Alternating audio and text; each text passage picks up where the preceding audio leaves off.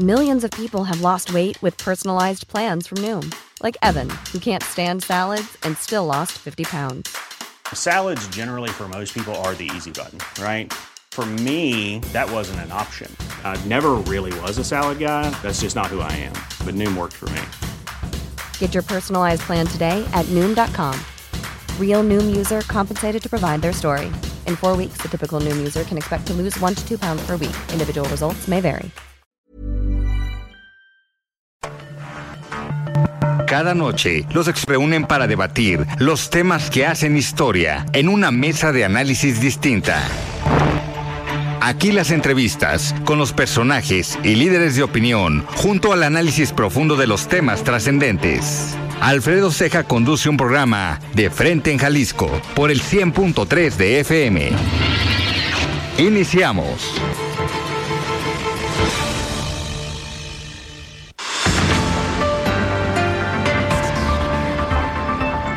Hola, ¿qué tal? Muy buenas noches. Bienvenidos a una emisión más de De Frente en Jalisco, aquí en Heraldo Radio Jalisco, hoy jueves.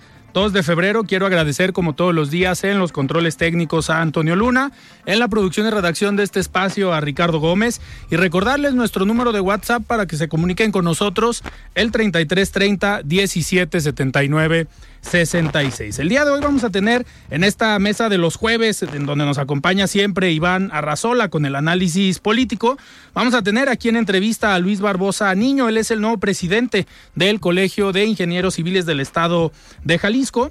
Como todos los jueves, vamos a escuchar el comentario de Federico Díaz, el expresidente de la Expo Guadalajara, y también el comentario de Mario Ramos, el ex exconsejero del Instituto Electoral y de Participación Ciudadana del Estado de Jalisco. Les recordamos que nos pueden escuchar también en nuestra página de internet heraldodemexico.com.mx, ahí buscar el apartado radio y encontrarán la emisora de Heraldo Radio Guadalajara. También nos pueden escuchar a través de iHeartRadio en el 100.3 de FM y nos pueden comunicar también a través de nuestras redes sociales. Me encuentran en Twitter como arroba Alfredo Ceja R y en Facebook como Alfredo Ceja. Y también ya pueden escuchar todas las entrevistas en el podcast de De Frente en Jalisco. Ya ha sido una semana bastante activa con mucha, mucha información tanto a nivel local como a nivel nacional y vamos a escuchar el resumen para saber lo que pasó el día de hoy en la zona metropolitana de Guadalajara, en el estado y también en nuestro país. Vamos al resumen. Los hechos que hicieron noticia de frente en Jalisco.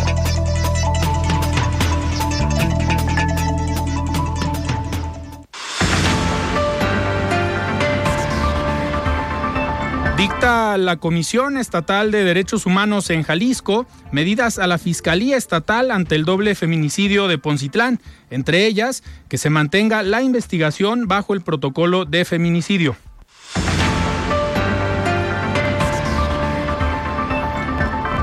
Ya no hay lugares seguros para las mujeres, lamenta la coordinadora nacional de la red de abogados Violeta, Fátima López, luego del doble feminicidio ocurrido en Poncitlán.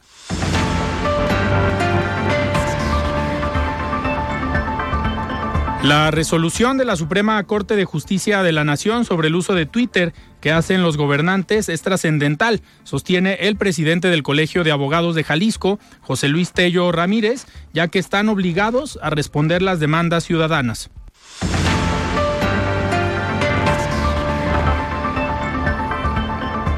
Abren en la sede del partido Hagamos un centro público de mediación que ofrece apoyo gratuito a ciudadanos en trámites como separaciones legales, divorcios, vivienda, asistencia alimentaria, entre otros.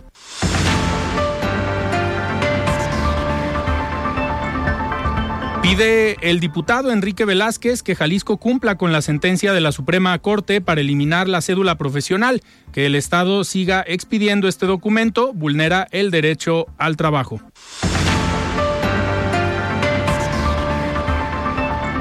Y la Procuraduría Social del Estado ha presentado 675 demandas por el fraude de la empresa AJP. Reconoce la dependencia que será difícil recuperar el total del recurso de los afectados.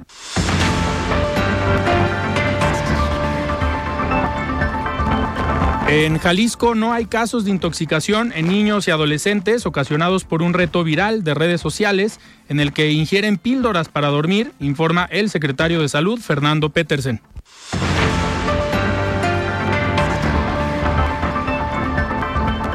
Ante la entrada en vigor de la ley antitabaco en Jalisco, al menos 70 establecimientos aún están pendientes de cumplir con la normativa, informa la Comisión para la Protección contra Riesgos Sanitarios de Jalisco.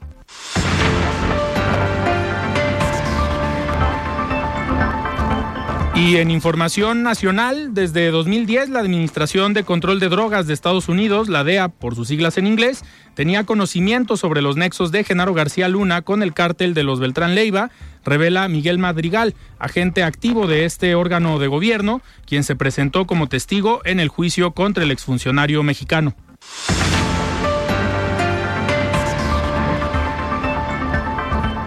Y pide el diputado Gerardo Fernández Noroña la destitución del panista Santiago Krill como presidente de la mesa directiva de la Cámara por comportamiento indebido. Se suman a la propuesta las fracciones de Morena y el Partido Verde. Pese a no apoyar la petición, Movimiento Ciudadano reprochó a Krill errores en la conducción de sesiones pasadas. El análisis de frente en Jalisco.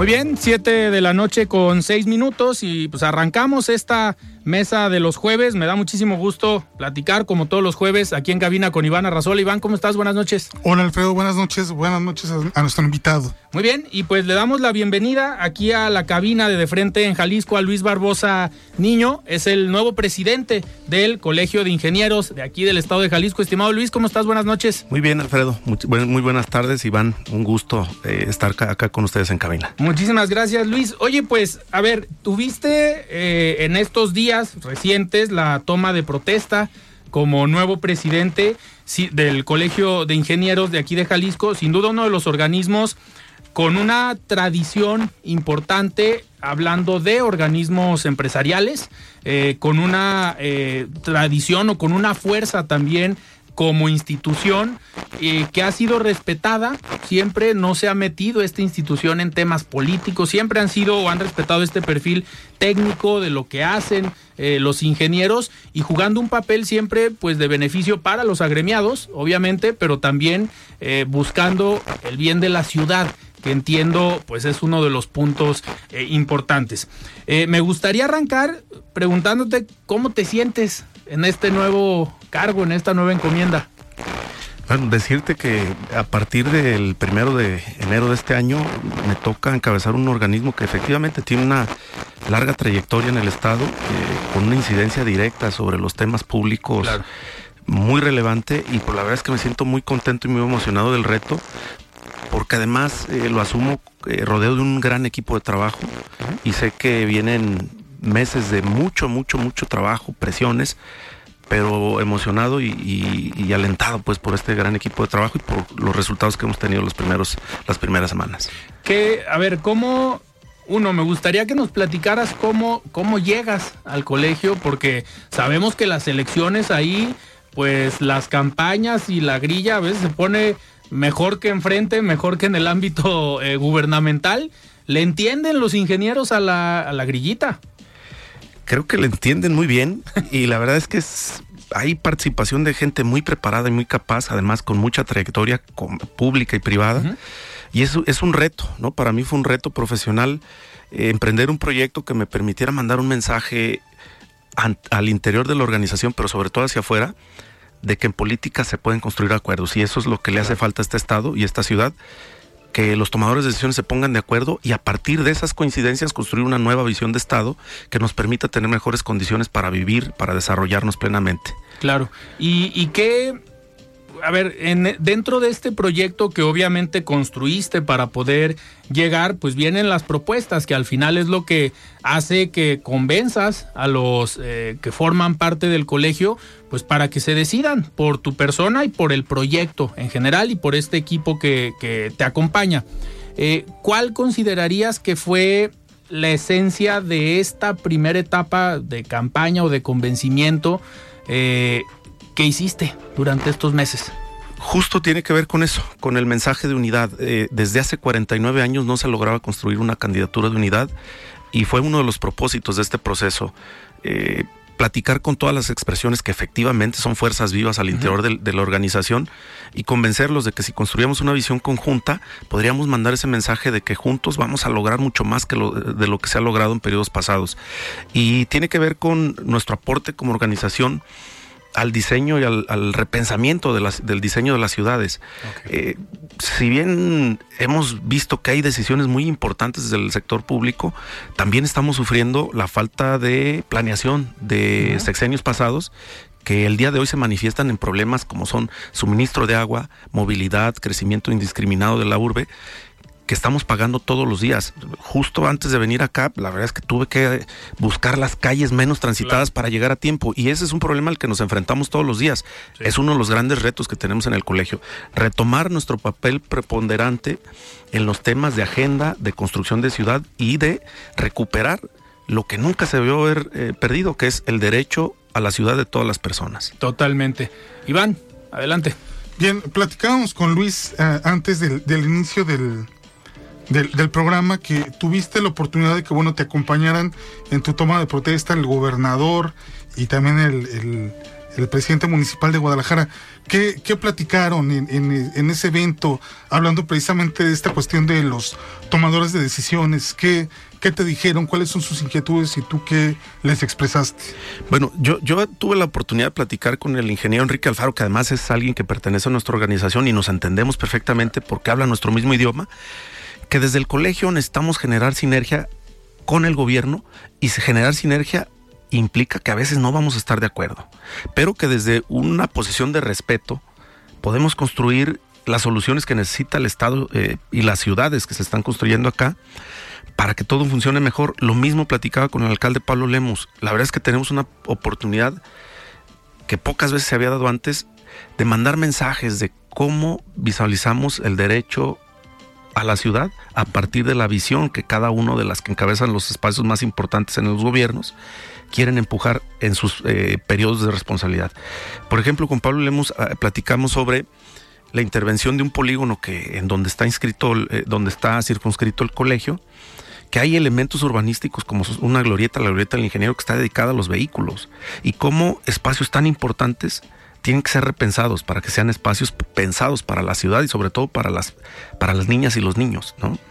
Eh, a partir de pequeñas intervenciones que además no generan gran costo, podemos mandar un mensaje de que podemos recuperar muchos espacios y que eso va a impactar directamente en la reconstrucción de tejido social, que me parece que es uno de los problemas más graves, no solo de Jalisco, de todo el país, donde la gente ya no convive, ya no hace comunidad porque no se siente segura en los espacios o porque bien los espacios no, no tienen las condiciones necesarias para poder generar esa convivencia sana y segura de los niños, ¿no? Eh, Luis, dentro de estas problemáticas, a lo mejor de falta de planeación que comentabas que se dieron pues durante muchos años, hoy pues los problemas los estamos viviendo.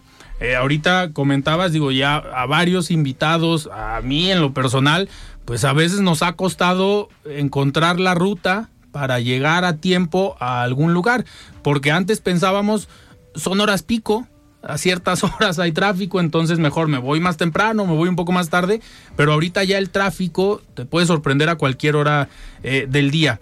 Y uno de los temas que en otras administraciones ha sido un punto, una opinión validada de parte del colegio, pues han sido estos temas de obra pública, de diferentes proyectos que se han planteado para la movilidad de la ciudad.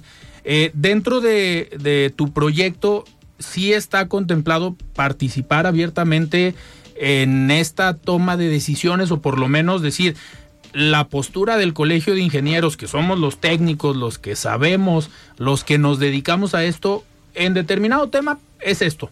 Sí está dentro de estos planes volver al colegio a esa figura con una voz fuerte en los proyectos para la ciudad. Hablando de movilidad, es uno de ellos. Desde luego, y platicarte, por ejemplo, el día de ayer ya hubo resultados de compromisos que se asumieron en, el, en la toma de protesta. El coordinador general de gestión de la ciudad, el arquitecto René Gómez Caro, Caro Gómez, perdón, nos hace una invitación formal para que los representantes del colegio participen en estas mesas de consulta ciudadana de diálogos por la movilidad. Estamos en una etapa de recoger las propuestas, pero la que más nos interesa a nosotros es el análisis, el análisis técnico de las propuestas y de los proyectos que se quieren empujar. El día de hoy, eh, el equipo de especialistas de movilidad urbana, que son un grupo que tiene maestría y mucha experiencia en temas de movilidad urbana, participaron de esta sesión. Y es bien clara la postura del colegio en todos los temas que tengan una afectación directa en la infraestructura y en la calidad de vida de las ciudades, de, las, de las ciudades, de los ciudadanos que vivimos acá y que tengan que ver con ingeniería civil, vamos a estar. Y vamos a estar con la única restricción de que todas nuestras posturas tienen que ser desde el punto de vista técnico. Sí, entonces ser objetivos dejando fuera los temas eh, políticos. Y las, y las amistades y las relaciones personales, porque al final el periodo en el colegio dura dos años y soy el representante de un gremio. Y el gremio está por encima de mis posiciones personales. Entonces, por eso es que estas mesas asisten quienes verdaderamente tienen el conocimiento, la trayectoria, la experiencia para poder fijar una postura desde el punto de vista técnico. Claro. Iván. Hablando de temas complicados, eh, ¿cuál es la posición del colegio respecto a lo que se va a hacer con López Mateos? ¿Qué, qué opinan ustedes al, al respecto de lo que se ha discutido, de algunas propuestas que se han deslizado eh, lo que nosotros opinamos es que se tienen que analizar todas las propuestas y que finalmente eh, el día que haya un proyecto serio y formal de decir esto es lo que queremos hacer, tendrá que haber un análisis técnico. El día de hoy se han deslizado algunas ideas, como son el segundo piso en López Mateos, que nos parece que es una de las opciones, pero desde el punto de vista técnico no es la, más viable si va sola, eh, si es la sola acción que se va a llevar a cabo. Nosotros hemos planteado que efectivamente se tiene que analizar la posibilidad de un segundo piso, pero no necesariamente para vehículos, sino para un transporte público masivo no contaminante.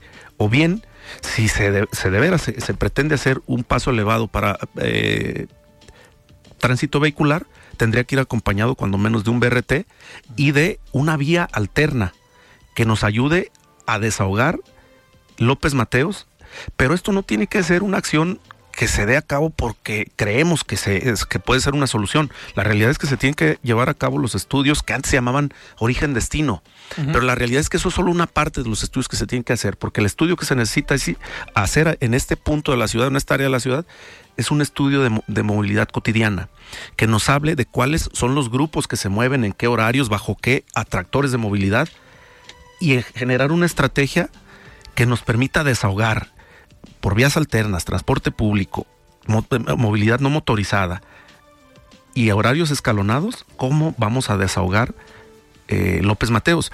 Porque si en este momento impulsamos solamente la idea de un segundo piso, pues entonces ahí nos vemos en 10 años discutiendo un, un tercer piso, un cuarto piso, porque no olvidemos que la ciudad es una ciudad atractiva para invertir, para trabajar, para muchas actividades esenciales. La ciudad va a seguir creciendo y los planes parciales así no lo dicen un segundo piso, si no se analiza desde esta óptica, tarde o temprano también colapsaría. Entonces, sí hay que analizar el segundo piso, pero acompañado de otra serie de acciones. ¿Y por qué no pensar en reutilizar, por ejemplo, eh, la tuneladora que se utilizó para el paso deprimido por el, tramo subterráneo de la línea 3 y hacer un gran, eh, una gran vialidad a desnivel eh, en, en todo ese trayecto? ¿O por qué no pensar en López Mateos como un viaducto de entrada a la ciudad y una vía paralela, como pudiera ser el camino antiguo a Colima, para salir de la ciudad con distribuidores viales y que entiendan que no va a haber uno para cada, un distribuidor vial para cada fraccionamiento. Que habiendo opciones de transporte público eficientes, poco contaminantes, rápidos y al acceso de cualquier bolsillo, tú pudieras optar por eso o por tener que irte hasta el 40, por ejemplo, uno de los distribuidores viales para regresarte a, las plazas outlet. También la gente tenemos que poner nuestra parte y entender que si decidimos movernos en vehículo, pues a lo mejor tendremos que invertir más en tiempo y en gasolina, en combustible, que si optamos por el transporte público. Pero entonces es una solución integral, no solamente una, una acción por sí sola y de manera aislada. Claro. Eh, Luis, y por ejemplo, ahorita que hablabas del crecimiento de la, de la ciudad, eh, en estas últimas administraciones, pues ha sido un problema el centro de Guadalajara. Eh, desde que se inicia la obra de la línea 3, pues mucho se habló cuando se creó el Paseo Alcalde que la idea o el objetivo era repoblar el centro de Guadalajara, pero hemos visto que diferentes zonas como la colonia americana, Chapalita, Providencia, han crecido en, de manera vertical. Eh, pero es viable todavía lo que se ha planteado para el centro histórico de Guadalajara, empezar a construir torres. Sí existe la infraestructura, eh, por ejemplo, para en cuanto a tuberías, para llevar los servicios en el pleno centro. A ver, es un, un problema complejo, pero sí es viable. Requiere de la participación también de los desarrolladores inmobiliarios, porque hay zonas del, centro donde hay que renovar la infraestructura eh, hidráulica hidrosanitaria y eso le toca también a los desarrolladores entrarle con una parte para renovarla. Y así sucede con cualquiera que quiere tramitar ante el CIAPA la interconexión, la, la viabilidad. Creo que es, los ciudadanos tendrían que optar entre vivir en una zona donde ya existen infraestructuras o tener que trasladarse grandes lapsos de tiempo para ir a dormir a, sus, a, las ciudades o fraccionamientos o colonias donde viven. Me parece que ha habido en los últimos tres sexenios una inversión muy importante en materia de movilidad. Si hablamos de la línea 3, si hablamos del macrobús desde los tiempos de Emilio González, si hablamos de que ya hay un sistema de, bici pública que viene de la anterior administración y se ha venido fortaleciendo en esta. Hay opciones para poderse mover, trabajar, estudiar en zonas más cercanas al centro y eso creo que sí impactaría la calidad de vida de quienes viven, por ejemplo, en la zona sur de, nuestra ciudad o que se están o que se están trasladando a, Tonalá, a donde solamente van a dormir, porque a, veces por esos traslados ni siquiera les queda tiempo de convivir con su familia. Entonces, eh, habría que poner sobre la balanza el tener que comprar una vivienda que sin duda es un poco más cara o, bastante más cara, pero a diferencia te queda más tiempo para producir, para recrearte, para estudiar, para capacitarte, para convivir con tu familia. Lo que se pierde en el tiempo de traslados es tiempo de calidad de vida, tiempo productivo, tiempo con la familia. Habría que optar. Al final los créditos para obtención de vivienda, 20 o 30 años, ¿no? Claro. Pero lo que te puedes ahorrar en irte a vivir lejos, eh, pues termina costándote tiempo. Y calidad de vida. Así es. Muy bien. Luis, antes de ir a un corte, vamos con el comentario de Mario Ramos, a quien ya tenemos en la línea. Mario es ex consejero del Instituto Electoral y de Participación Ciudadana del Estado de Jalisco. Estimado Mario, ¿cómo estás? Buenas noches. Hola, muy buenas noches, Alfredo. Un saludo a ti y a todo el auditorio del Heraldo Radio. Gracias. Pues bien, concluimos el primer mes de este año con una serie de movimientos rumbo a las elecciones más grandes de la historia de nuestro país, las de 2024. Por un lado, el gobierno de la República parece resistir los embates del bloque opositor, en tanto las llamadas o denominadas corcholatas hacen campaña de manera paralela en diferentes estados y tomando como excusa cualquier coyuntura. En una arriesgada declaración con nula modestia, la jefa de gobierno de la Ciudad de México, Claudia Sheinbaum, dice que la oposición ni pinta y asegura estar lista para ser la candidata de Morena en los próximos comicios.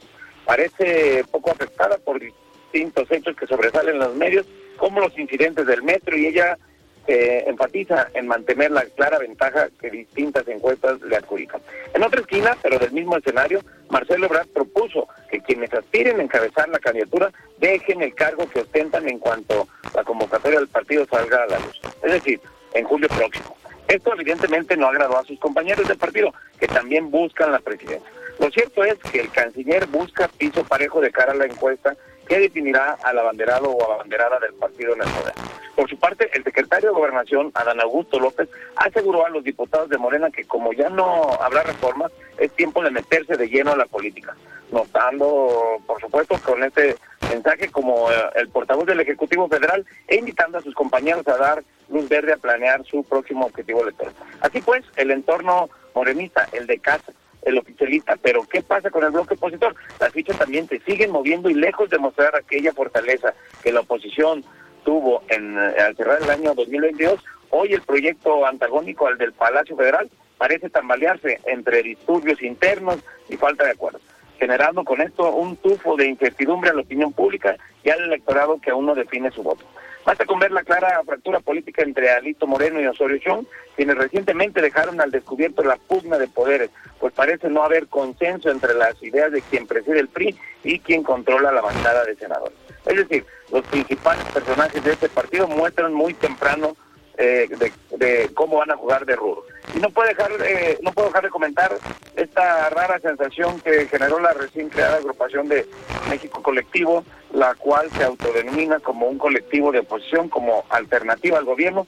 Además, bueno, se dicen en su descripción que son una organización que pugna por la participación ciudadana, plural y diversa, que busca recoger e intercambiar ideas y propuestas desde la sociedad civil para la construcción de mejor país.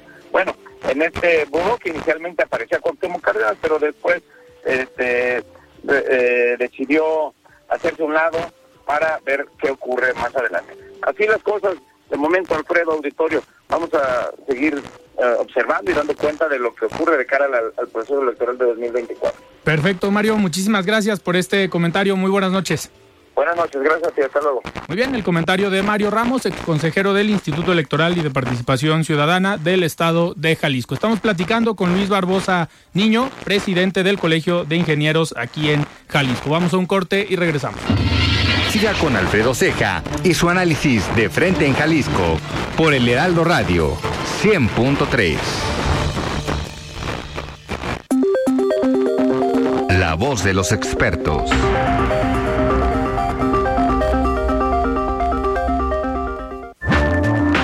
Bien, 7 de la noche con 27 minutos. Estamos de regreso aquí en De Frente en Jalisco, platicando con Luis Barbosa Niño, presidente del Colegio de Ingenieros del Estado de Jalisco. Luis, a ver, ¿qué viene para este, pues este primer año de gestión?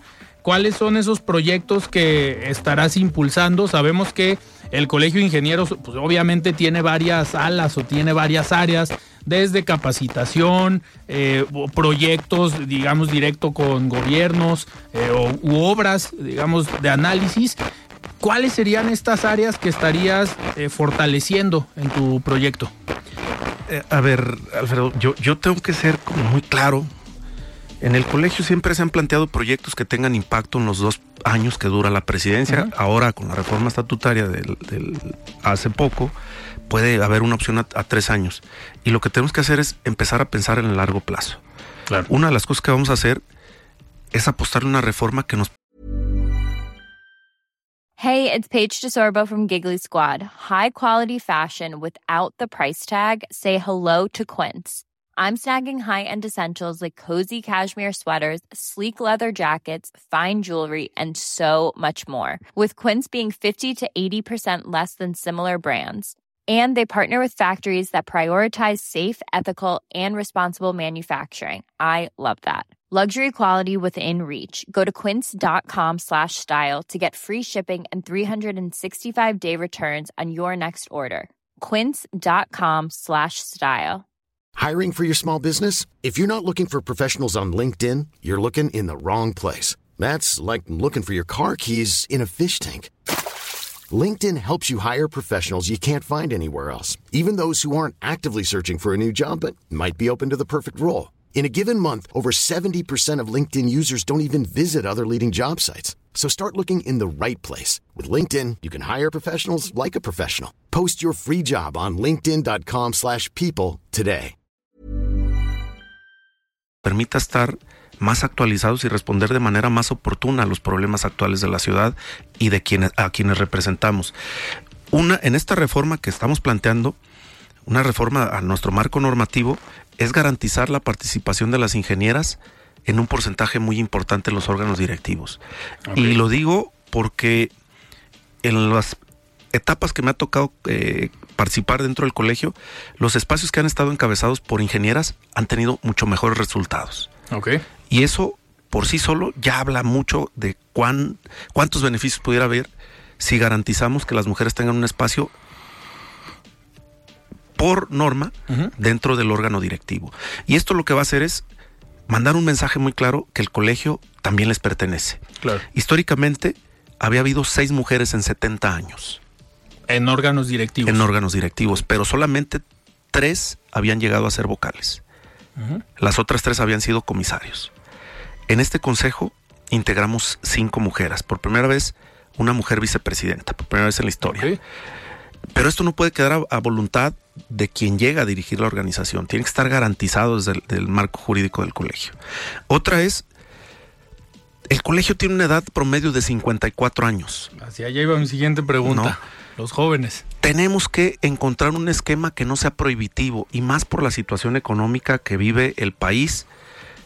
Ese esquema tiene que permitirles ser parte de las actividades del colegio independientemente de su poder adquisitivo y si pueden o no pagar la cuota que tenemos, que yo lo, voy a decir así de claro, me parece una cuota alta desde los colegios por el prestigio, la tradición y también por los gastos operativos, tiene una cuota de 4.500 pesos, decir que este año es el cuarto año consecutivo que no se aumenta. Tenemos que hacer un acuerdo con nuestra Junta de Honor para no aumentarlo porque el estatuto dice que se tiene que aumentar mínimo el índice inflacionario. Y además aumentar en la misma proporción que el salario mínimo. Y si vemos en los últimos años ha habido un aumento muy importante el tema del salario mínimo. Si nosotros hubiésemos aplicado estatutariamente las fórmulas que nos eh, marca nuestro, nuestro marco normativo, estaríamos hablando de una cuota de cerca de 10 mil pesos. Sí, claro. ¿no? Entonces lo que vamos a hacer es en la próxima reforma a los estatutos encontrar un esquema de cuotas progresivas los tres primeros años para los recién, recién egresados y egresadas. Y si alguien puede pagar 1.500 o 2.000 pesos el primer año, bienvenido. Claro. Y si en el segundo año ya su poder adquisitivo da para pagar una cuota completa, bienvenido. Y si no, tiene hasta tres años. Que nosotros lo hemos estudiado, eh, hemos hecho casos de estudio, que normalmente el recién egresado cuando empieza a tener una mejor retribución a su actividad profesional es cerca del tercer año. ¿Por qué? Porque el primer año no tienes experiencia, entonces, y a lo mejor todavía no te alcanzas a titular, entonces te pagan como pasante. Y luego en lo que empiezas a ganar experiencia, pues te van aumentando el sueldo, o a veces te aumentan la responsabilidad, pero no el sueldo. Entonces nosotros tenemos que ser flexibles con las nuevas generaciones para que para ellos sea atractivo seguirse capacitando y actualizando y formar parte de la organización más importante de ingeniería civil que hay en el país. Perfecto, Luis, pues vamos, vamos a estar muy, muy atentos de todo lo que de todo lo que venga en este primer año y obviamente el segundo y el tercero. Ya comentaste ahorita que hay esa eh, posibilidad con el tema de los, de los estatutos y sin duda pues esperar que con estas medidas pues obviamente se fortalezca también el sector y que como bien comentas invitar a los jóvenes para que no sea un sector eh, pues ya de una edad más avanzada que históricamente eh, para muchos que vemos al sector desde afuera, pues sí, en automático el hablar o el escuchar del colegio de ingenieros, en automático pensamos o tenemos esa imagen de personas ya eh, pues un poco mayores. En tu caso, pues eres un presidente que no tienes una, pues no eres de la tercera edad, eres joven, entonces ya desde ahí llega eh, pues con un cambio un indicador importante, lo comentabas tú, es el tema de la candidatura de unidad. También eso habla de la importancia del proyecto, de la consolidación y sobre todo de lo fuerte o de lo unido que puede estar el sector independientemente de las brechas generacionales eh, que puedan existir. Entonces creo que sí hay una gran oportunidad para que los jóvenes empiecen a, a participar y sigan fortaleciendo el sector porque ingenieros hay. Sí, y, comentar, si me lo permites, una de las acciones que nos van a, servir para generar ancla con, las nuevas generaciones es un convenio que vamos a firmar en los próximos meses con la Universidad de Guadalajara y en una plática que tuvimos a mediados de septiembre con el rector general, el doctor Ricardo Villanueva, hablábamos de la necesidad que existe por parte de los profesionistas, hombres y mujeres en la ingeniería civil, de tener opciones en universidades públicas para estudiar un, programa de posgrado. Porque el día de hoy solamente hay universidades privadas que además el más barato vale cerca de 200 mil pesos. Y quienes tenemos la, la necesidad de seguirnos actualizando y obtener un grado de maestría, no tenemos opciones. El rector fue sensible y nos pidió dos cosas al colegio, ¿no? Hacerle un diagnóstico de qué faltaba para que se hiciera posible la, creación de este programa educativo y dos, ayudar con el estudio de mercado para que la maestría no le costara a la universidad, sí, claro, que fuera un programa sustentable, ¿no? Ambos los cumplimos y cumpliéndose eso, el rector se comprometió a que firmamos un convenio. Afortunadamente, eh, ya tuvimos comunicación a partir de la toma de protesta y va muy bien. Está, está corriendo el proceso eh, para la dictaminación en la Coordinación General Académica, para que pase al CGU, el, Consejo General Universitario, y una vez eh, aprobado, se celebrará un convenio para que el colegio vuelva a ser sede de una maestría en ingeniería civil, que la última que hubo fue hace ocho años y fue en evaluación, es decir, en una de las especialidades. Esta sería una maestría en ingeniería civil con una sede en la Facultad de Ingeniería, pero otra sede en el Colegio de Ingenieros Civiles del Estado de Jalisco. Claro. Iván, adelante. tienes dos años para, para cumplir tus metas. ¿Tú qué esperas dejar al final de tu gestión al frente del colegio?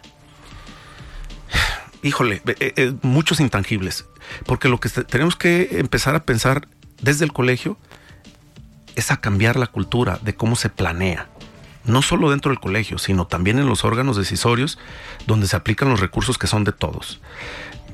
Vamos a emprender, por ejemplo, un programa que al principio poca gente me entendía. Es un programa de concientización sobre el uso del agua en las escuelas primarias de Guadalajara. ¿Y por qué nos vamos a meter en eso? Porque siempre estamos peleando que haya mayor inversión, que se renueven las redes, que se aprovechen nuevas fuentes de abastecimiento, que adoptemos tecnología que se usan, por ejemplo, en cinco países que mejor manejan sus recursos hídricos. Pero nunca hablamos de lo que nos toca hacer del lado de los ciudadanos. Y si no cambiamos nuestros hábitos de consumo, todo lo que acabo de mencionar no va a ser suficiente. Y está demostrado que para que personas de nuestra edad cambien sus hábitos, nos tiene que tocar fibras a alguien que nos genera sentimientos. Y esos son nuestros hijos y nuestras hijas. Por eso, el programa que ya lo platicamos con Pablo Lemos, lo vamos a arrancar muy pronto en las escuelas de Guadalajara, bajo un esquema de capacitaciones presenciales, 32 talleres impartidos por ingenieras del colegio, bajo una metodología aprobada por pedagogos muy destacados en el Estado y por el Instituto Mexicano de Tecnología del Agua, a través de historietas, de tareas, de eh, mecanismos de reforzamiento para los estudiantes para que obtengan un distintivo que existía antes de manera simbólica que era inspectores del agua y la energía. Y que cuando, por ejemplo, yo me esté afeitando, pues mi hija o mi hijo me pueden decir, oye papá, toca cerrarle la llave porque te estás rasurando. O sabes que ya te enjabonaste, ahora ciérrale para que no, o sabes, eh, para que no se esté tirando el agua. O escucha una gotera en el, el lavabo o el excusado. Hay que repararlo. Y cuando sucede esto, de verdad es que sí nos mueve la conciencia. Por eso, ese es el, legado que queremos dejar, que tenemos que pensar en las próximas generaciones y que lo que hagamos o dejamos de hacer en este momento va a tener un impacto positivo o negativo en la gente que más queremos en el futuro. Eso, eh, digo, en, en, esta problemática o en este tema del cuidado del agua, eso va más eh, del lado de la concientización y la eh, responsabilidad que tenemos como ciudadanos, porque al final, pues ya el año pasado tuvimos problemas serios de abastecimiento de agua en una parte de la zona metropolitana de Guadalajara que eso dio pie a que se hicieran alguna serie de obras. Me gustaría preguntarte mucho se ha hablado desde hace muchos años, a ver, el lago de Chapala, cuánto tiempo de vida le queda y el famoso acueducto Guadalajara-Chapala, eh, que es, por lo que entiendo, es nada más uno. Eh, ¿Es viable sí construir otro? Porque dicen al menos que la vida útil de este acueducto ya no es tan eh, seguro y que si llegara a colapsar, pues ahí estaríamos en otro problema de abastecimiento a otra parte de la zona metropolitana. Hay desde la parte de la ingeniería o la infraestructura que se pueda generar, si hay solución al menos a esta, todavía no es problemática, pero puede pasar. Es que a estos temas tenemos que entrarles sin miedo, ¿no? Ha venido siendo un tema tabú en, diferentes administraciones hablar de un segundo acueducto para Chapala. Lo que tendríamos que hacer es comunicar de manera más efectiva. Las concesiones tienen establecida la cantidad de agua que se puede extraer del, vaso. Lo que tendríamos que hacer es un asunto de seguridad hídrica para nuestra ciudad, construir un segundo acueducto para estar preparados por si llegara a fallar el primero. Efectivamente, sería una catástrofe para la ciudad que llegara a fallar el único acueducto que tenemos de la principal fuente de abastecimiento para la, para la ciudad. Construirlo hace algunos años habría costado cerca de 6 mil, 7 mil millones de pesos. Al día de hoy, la inversión tendría que ser cerca de 20 mil millones de pesos. y eso es, por no haber tomado las decisiones a tiempo, por miedo a la opinión pública, que insisto, en materia de eh, infraestructura se tienen que tomar decisiones valientes y saberlas comunicar. No se le puede sacar más agua al lago de Chapala que el que establece el decreto a través del cual nos dotan de, esta fuente de hídrica para la ciudad. Desde luego que es viable y además se tendría que discutir en el corto plazo la construcción de un segundo acueducto. Y lo han dicho todos los expertos, pero también los funcionarios de diferentes administraciones, incluidas estas. Es totalmente viable. Claro. Luis, y en otro de los temas, antes de pasarte la palabra, Iván, eh, otro de los temas que tiene que ver con las lluvias, también se pues en los últimos años hemos visto muchos problemas en la zona metropolitana con las inundaciones.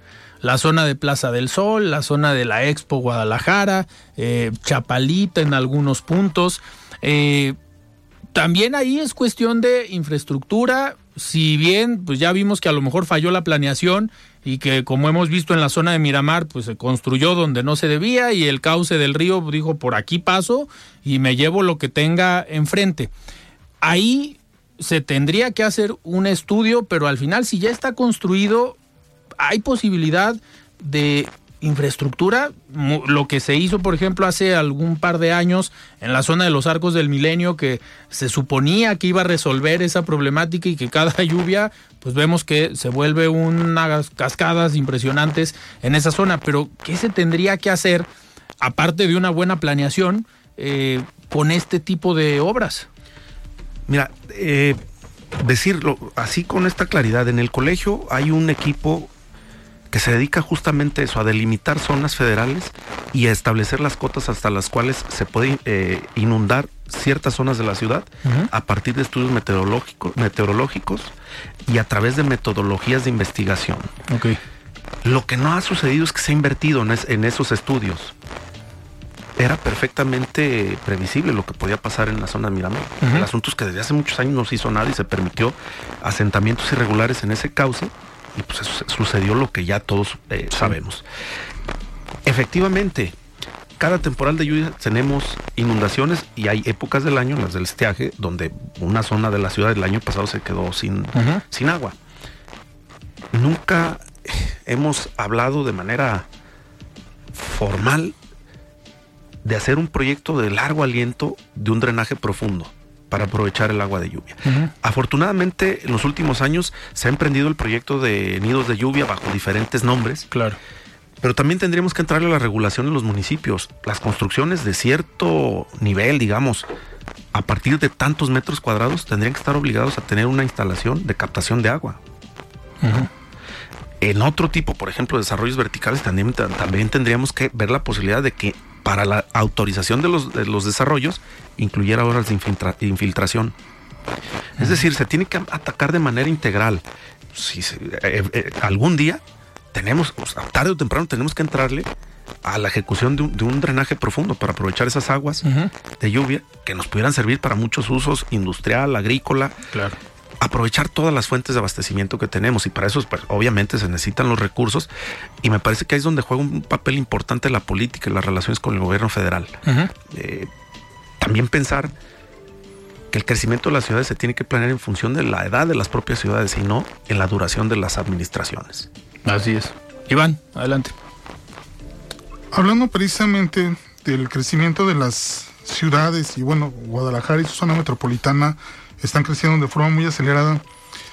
¿Qué sucede con la recuperación de espacios públicos?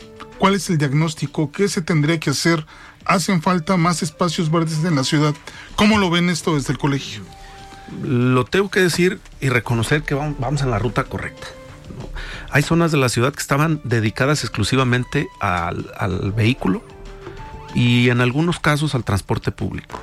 Y lo que se ha hecho es, en donde ha sido posible reordenar el transporte público, por ejemplo, a mí Paseo Alcalde me parece de los grandes aciertos que se, han tenido los últimos años y que además los planes de extenderlo hasta la avenida Washington, me parece que no solo va a regresar calidad de vida, sino va a regresarle un atractivo a una zona para que regrese la gente a vivir.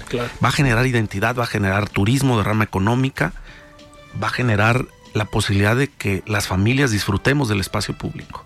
Y, por ejemplo, tendríamos que hablar de lo que ha sucedido en el Parque Solidaridad, ¿no? que desde la anterior administración hubo una gran apuesta por recuperar ese gran espacio público en el oriente de la ciudad, que ha tenido una inversión muy, muy alta en las últimas dos administraciones y que esa tendría que ser la apuesta de los próximos gobiernos. Ya hay un rasero y de ahí no se puede retroceder. Empezar a recuperar espacios y si eso implica tener que bajarnos del vehículo, tendremos que hacerlo. Porque, insisto, la ciudad no solo nosotros estamos de paso. La ciudad es, para que la usemos, la disfrutemos ahorita, pero también tenemos que pensar en las próximas generaciones. Y si seguimos pensando en construir más infraestructura vial, lo único que hacemos es incentivar más el uso del auto. Cuando se habla de cerrar polígonos para que sean peatonales, lo único que sucede es que quienes vamos a transitar por ahí tengamos que buscar u otras rutas u otros medios para desplazarnos en la ciudad. Y Luis, otro de los temas importantes que va un poco con la movilidad, pero al final es por falta de planeación posiblemente y falta de infraestructura, vemos los ingresos a la ciudad. Lo comentaba, entrevistaba hace unos días a Mario Córdoba, que estuvo en el Instituto de Movilidad. Eh, y platicábamos precisamente eso, la problemática que hay en los ingresos a la ciudad, porque comentábamos el tema de López Mateos, pero me decía, a ver, en carretera Nogales es lo mismo, en carretera Chapal es lo mismo, si te fijas es un tema de los accesos a la ciudad. Ahí, si bien es un tema de movilidad, también es un tema de infraestructura, pero es viable generar obras nuevas, no, no el parche de vamos haciendo un paso a desnivel a ver qué sucede para desahogar el tráfico aquí, sino generar nuevas vialidades, nueva infraestructura, a lo mejor más hacia afuera o no sé, algún proyecto como el que hacía algunos años eh, se planteó, si no me equivoco, en la administración de Emilio González Márquez, de hacer un paso elevado por, don, por toda Avenida Inglaterra ese tipo de obras, eh, si bien pueden, pueden beneficiar el tráfico al interior de la ciudad, pero también es viable nueva infraestructura en los accesos, en los entornos pasando periférico? Creo que la nueva infraestructura es viable, pero hay opciones mejores, ¿no? Por ejemplo, el ordenamiento del transporte de carga, que genera una buena cantidad eh, o un buen porcentaje de los accidentes que suceden en los accesos a la ciudad y es cuando más colapsan estos. También tenemos que eh, hacer que se usen, por ejemplo, el anillo periférico nuevo. Para disuadir la entrada de vehículos que no tengan por qué entrar a la ciudad. Tendríamos que establecer horarios, por ejemplo, para las entradas al mercado de abastos. O bien pensar en sacar el mercado de abastos de la zona metropolitana. Porque eso también genera mucho tráfico pesado, que genera accidentes, y que generan eh, grandes congestionamientos en los accesos a la ciudad. Eh, yo hablar de, del proyecto aquel que todos recordamos no fue aceptado por ni especialistas ni ciudadanos del, paso elevado por la Avenida Inglaterra, sería lo mismo que hablar del de López Mateos. Es estar privilegiando la movilidad este, motorizada. Creo que se tendrían que explorar todas, incluida esa, pero siempre a partir de los estudios, que son lo que dan origen a las intervenciones. Y obviamente a la respectiva socialización, que la gente entienda por qué le hicieron una ciclovía, por qué hicieron peatonal una calle, que no haya una intervención de la noche a la mañana y quienes vivimos ahí no, sepamos ni qué pasó. claro. A mí cuando me preguntan, oye, ¿estás a favor de las ciclovías? Siempre. De lo que no estoy a favor es de que se hagan sin que la gente esté enterada cuáles fueron los estudios que dieron origen a esa intervención. Y, bien planeadas, ¿no? Desde luego. Eh, porque digo, muchos de los debates que se eh, dan en torno a las ciclovías es pues, por cuáles vialidades. Que sin duda vas a afectar al automovilista, sí, porque al final vas a quitar un carril de alguna calle. El tema es de cuál calle quitas ese carril, ¿no? Eh, lo, cierto, pero también decirlo, quienes nos movemos en vehículos siempre tenemos opción de buscar otras rutas. Ok, a ver, antes de despedirnos vamos a escuchar el comentario de Federico Díaz, presidente de la Expo Guadalajara. Estimado Federico, ¿cómo estás? Buenas noches. Muy buenas noches, mi estimado Alfredo y a toda la audiencia en De Frente en Jalisco. Como cada semana hoy hablaremos de las grandes historias que se están escribiendo en nuestra ciudad. Este año los tapatíos festejaremos en grande ya que por primera vez se reunirán las celebraciones de aniversario de Jalisco y su capital, Guadalajara. Nuestro estado celebra 200 años de ser una entidad libre y soberana, mientras que el municipio llega a los 481 años de existencia. Este martes se presentaron las actividades que se realizarán por parte del gobierno del estado, el municipal, la Cámara de Comercio, la Oficina de Visitantes y Convenciones de Guadalajara, así como la Agencia Estatal de Entretenimiento. Así que las fechas programadas son del 14 al 19 de febrero a través del Festival G de Luz, además de actividades musicales de danza, culturales y deportivas, así como de iluminación multimedia de última generación. Las proyecciones que caracterizarán al Festival G de Luz Este año estarán enfocadas en los colores de las banderas de Guadalajara y de Jalisco. No se lo pierdan de las 7 y media a las 11 de la noche. Esta iniciativa está pensada en grande, pues está considerando un presupuesto de 20 millones de pesos y se espera contar con la presencia de 2 millones de personas y una derrama económica de 95 millones de pesos. Le recuerdo a toda la audiencia que el Festival de Luces se lleva a cabo en el Museo Cabañas, Plaza de Armas, Plaza de la Liberación y Plaza Tapatía, pero este año se extenderá también para el Paseo Alcalde, con el objetivo de seguir posicionando este espacio como un lugar recreativo para los jaliscienses. Amigos del auditorio, es un gusto compartir este espacio de opinión con ustedes. Yo soy su amigo Federico Díaz, presidente de Expo Guadalajara. Como cada semana los invito a dejarnos sus comentarios en redes sociales, en Twitter y Facebook. Encuéntrenos como Expo Guadalajara y en Instagram como Expo Guadalajara Oficial. Muchas gracias, muy buenas noches. Muchísimas gracias Federico por este comentario. Luis, ahorita en el resumen hablábamos también de eh, las certificaciones o de este tema de la cédula eh, profesional que sin duda para el sector de los ingenieros estas certificaciones y estos eh, pues avales que deben tener ciertas especialidades, por ejemplo, si quieres ser perito o ingeniero perito, pues necesitas una certificación. En el caso del sector, ¿Les ha afectado el tema de la cédula profesional de aquí del Estado? Sí, sí ha habido una afectación porque hay, eh, sobre todo recién egresados, que no han podido completar su trámite porque no tienen una cédula definitiva. Y bueno, la resolución de la Corte establece que, no, no procede la, la, emisión de una cédula provisional en el Estado de Jalisco. Hoy mismo teníamos una reunión en el recinto legislativo, donde la solicitud de los eh, colegios, en específico del CISEC, fue eh, conocer de parte de la del área de enlace legislativo de la Secretaría General de Gobierno cuál será la estrategia a partir de la, resolución de la Corte. Porque necesitamos saber qué va a suceder en los próximos 90 días que se tiene que acatar con esa resolución y conocer el proyecto que se va a mandar al, Congreso para modificar la ley que, se solicita por parte de la Corte que se, modifique. Y a partir de ahí nosotros establecer una nueva ruta. Para nosotros es importante que los, eh, y es unas tareas sustanciales y fundamentales de los colegios, que los profesionistas se actualicen, se capaciten. Pero también entendemos que la capacitación en, carreras como nosotros, en profesiones como la nuestra, tiene que ser un asunto más de convicción y de libre mercado que obligatoria. ¿Por qué?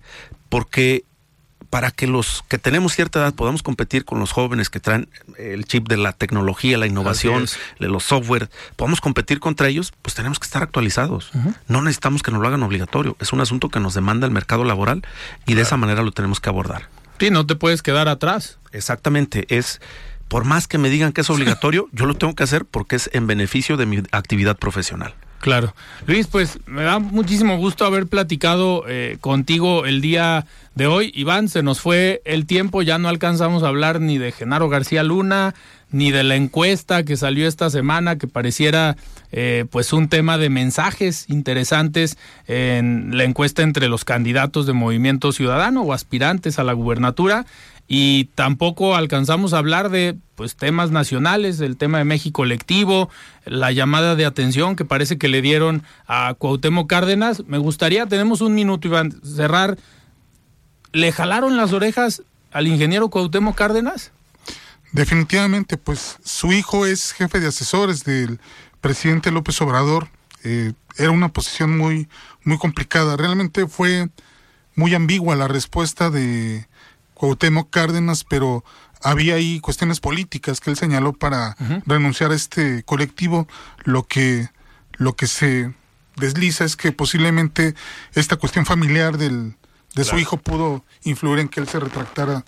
Y digo mal, ¿no? A su edad y siendo la personalidad que es es que era algo a lo mejor impensable, ¿no? Porque era yo creo que de los pocos personajes que el presidente López Obrador eh, pues se dice respetar y lo considera un, lo dijo el presidente, un precursor de la izquierda, de sus movimientos, y pues al final dijo, también lo puedo considerar adversario político. Eso nos habla del poder que está ejerciendo el presidente López Obrador. Muy diferente a Porfirio Muñoz Ledo, que por ejemplo él también ha sido un, crítico, acompañó al presidente, pero él dijo yo ya no voy, ¿no? Y Cuauhtémoc me parece que no es la mejor forma en la que pueda concluir esta aventura política, pero bueno, ya habrá tiempo. Totalmente. Muy bien. Iván, Luis, muchísimas gracias por estar aquí en De Frente Jalisco. Gracias, Iván, Alfredo, y gracias a toda la audiencia. Perfecto, pues nos despedimos. Yo soy Alfredo Ceja. Muy buenas noches. Alfredo Ceja los espera de lunes a viernes para que junto con los expertos y líderes de opinión analicen la noticia y a sus protagonistas. Esto fue De Frente en Jalisco, otra exclusiva de El Heraldo Radio. When you make decisions for your company, you look for the no-brainers. And if you have a lot of mailing to do, stamps.com is the ultimate no-brainer. It streamlines your processes to make your business more efficient, which makes you less busy. Mail checks, invoices, legal documents, and everything you need to keep your business running with stamps.com. Seamlessly connect with every major marketplace and shopping cart. Schedule package pickups and see your cheapest and fastest shipping options from different carriers. With rates up to 89% off USPS and UPS rates. And with the Stamps.com mobile app, you can take care of mailing and shipping wherever you are. Make the same no brainer decision as over 1 million other businesses with Stamps.com. Sign up with Code PROGRAM for a four week trial, plus free postage and a free digital scale. No long term commitments or contracts. That's Stamps.com. Code PROGRAM.